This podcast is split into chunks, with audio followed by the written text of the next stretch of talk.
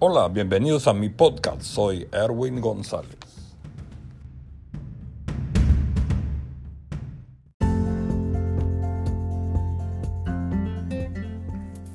Introducción breve a la Iglesia de Cristo.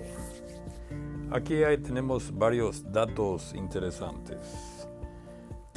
Hay 19 religiones principales en el mundo subdivididas en unos 270 grupos grandes. Estas se denominan religiones cristianas, identificándose por más de 34 mil grupos distintos.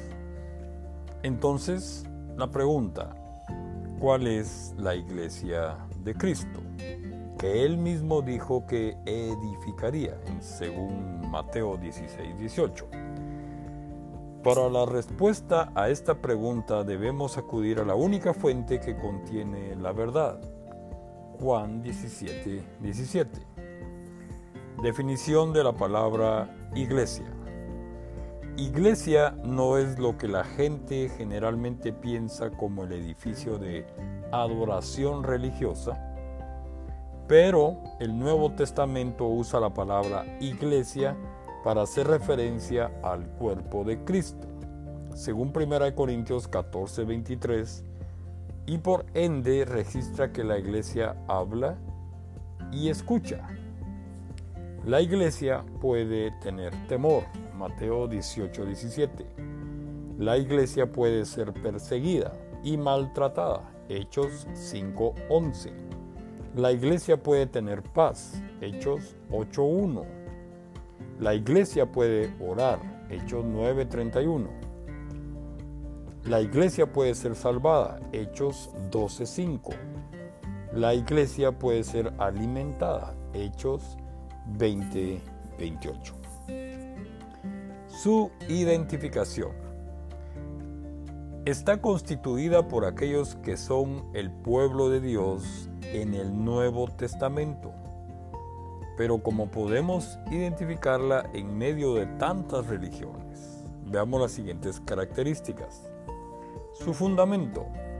En Mateo 18:16 Jesús prometió, sobre esta roca edificaré mi iglesia. El verbo edificar está en futuro, que quiere decir que la iglesia no estaba constituida para ese tiempo en que Jesús anduvo en la tierra y pronunció estas palabras.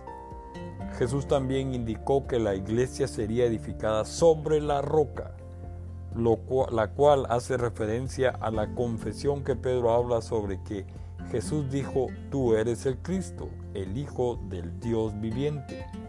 Mateo 16, 16. Es decir, la iglesia sería edificada sobre el fundamento de verdad que apuntaba a Jesús como Cristo y Señor, según 1 Corintios 3:11.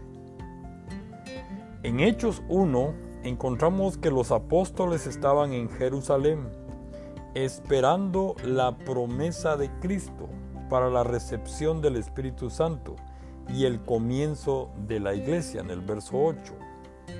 Cuando llegó el día del Pentecostés, 50 días después de la muerte de Cristo en Hechos 2, el Espíritu Santo desciende sobre los apóstoles y Pedro comienza a predicar sobre Cristo. Ese mismo día Pedro presentó las condiciones del perdón y la entrada al reino o a la iglesia, Hechos 2.38, y dice que más de 3.000 personas recibieron la palabra y fueron bautizados y añadidas a la iglesia. Versos 41-47. Es aquí que aparece por primera vez la existencia de la iglesia en tiempo presente. ¿Qué iglesia es esta? Jesús dijo, edificaré mi iglesia, Mateo 16, 18, así que esta es la iglesia de Jesús.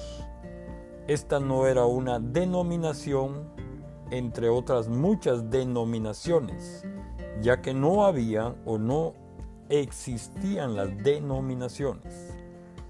La iglesia es simplemente la iglesia de Cristo, Romanos 16, 16. 1 Corintios 1, 2. Y sus fieles se denominaban cristianos. En 1 Pedro 4, 16. Dice, no con nombres humanos, la iglesia de Cristo no se inició en Roma, en Estados Unidos o Inglaterra o en Guatemala, sino que en Jerusalén. Hechos 1.4, tal y como los profetas del Antiguo Testamento lo habían dicho, Isaías 2.2 y Miqueas 4.1 y 2. No comenzó en el siglo, sino que fue en el primer siglo aproximadamente en el año 33 después de Cristo así como está profetizado por el profeta Daniel en Daniel 2.44. Su organización, cuando la iglesia comenzó, no habían organizaciones complicadas o jerarquías. La iglesia era un solo cuerpo, el cual cada miembro tenía el mismo nivel ante Dios. Las organizaciones que Dios estableció fue la de Cristo como única cabeza en el cielo y en la tierra y todos los miembros el cuerpo de Cristo, Efesios 4, 11, 12.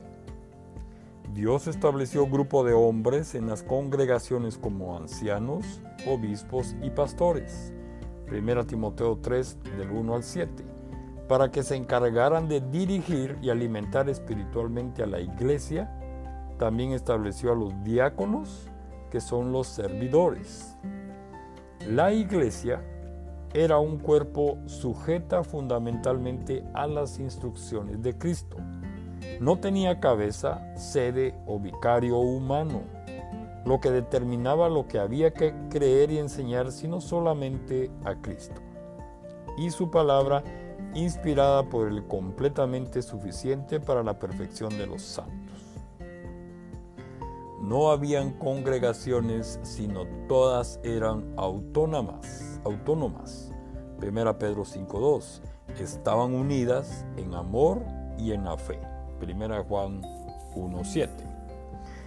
No tenían a un solo pastor que tomaba decisiones por y para la iglesia, sino en la pluralidad de pastores, ancianos y obispos que eran los que dirigían a la iglesia bajo la autoridad de Cristo. Tito 1.5. Su doctrina, en cuanto a la doctrina, la iglesia tenía este tema. Si alguno habla, hable conforme a las palabras de Dios. 1 Pedro 4:11. Cualquier otra doctrina o doctrina o enseñanza ajena a la revelación sagrada era considerada doctrina anatema. Gálatas 1.6. En cuanto a la salvación, la Iglesia de Cristo enseñaba que la gracia de Dios es el fundamento. Efesios 2, 9.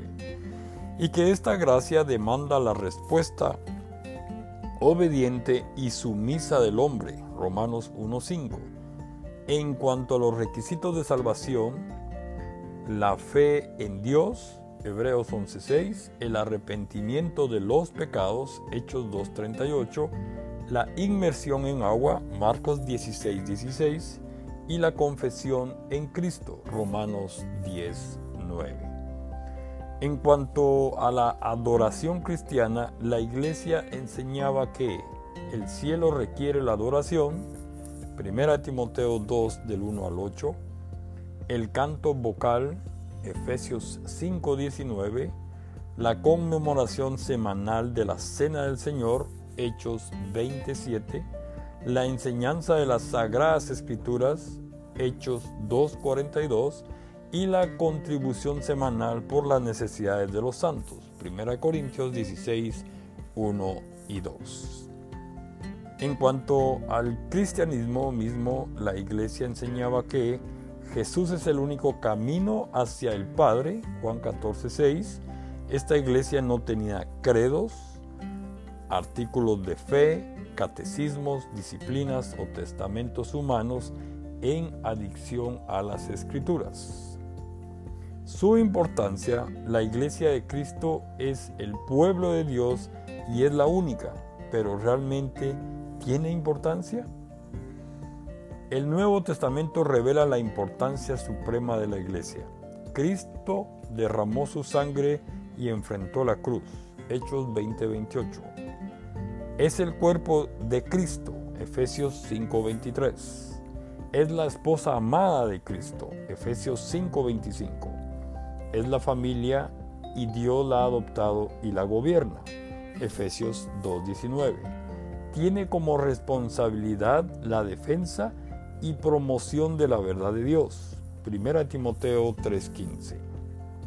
Conclusión, la iglesia del Nuevo Testamento es la iglesia que Cristo prometió edificar. Es muy diferente a la mayoría de las iglesias del mundo religioso moderno y es claro que la iglesia tiene importancia vital y eterna. Si la iglesia es el cuerpo de Cristo, Cristo es el Salvador del cuerpo. Efesios 5:23.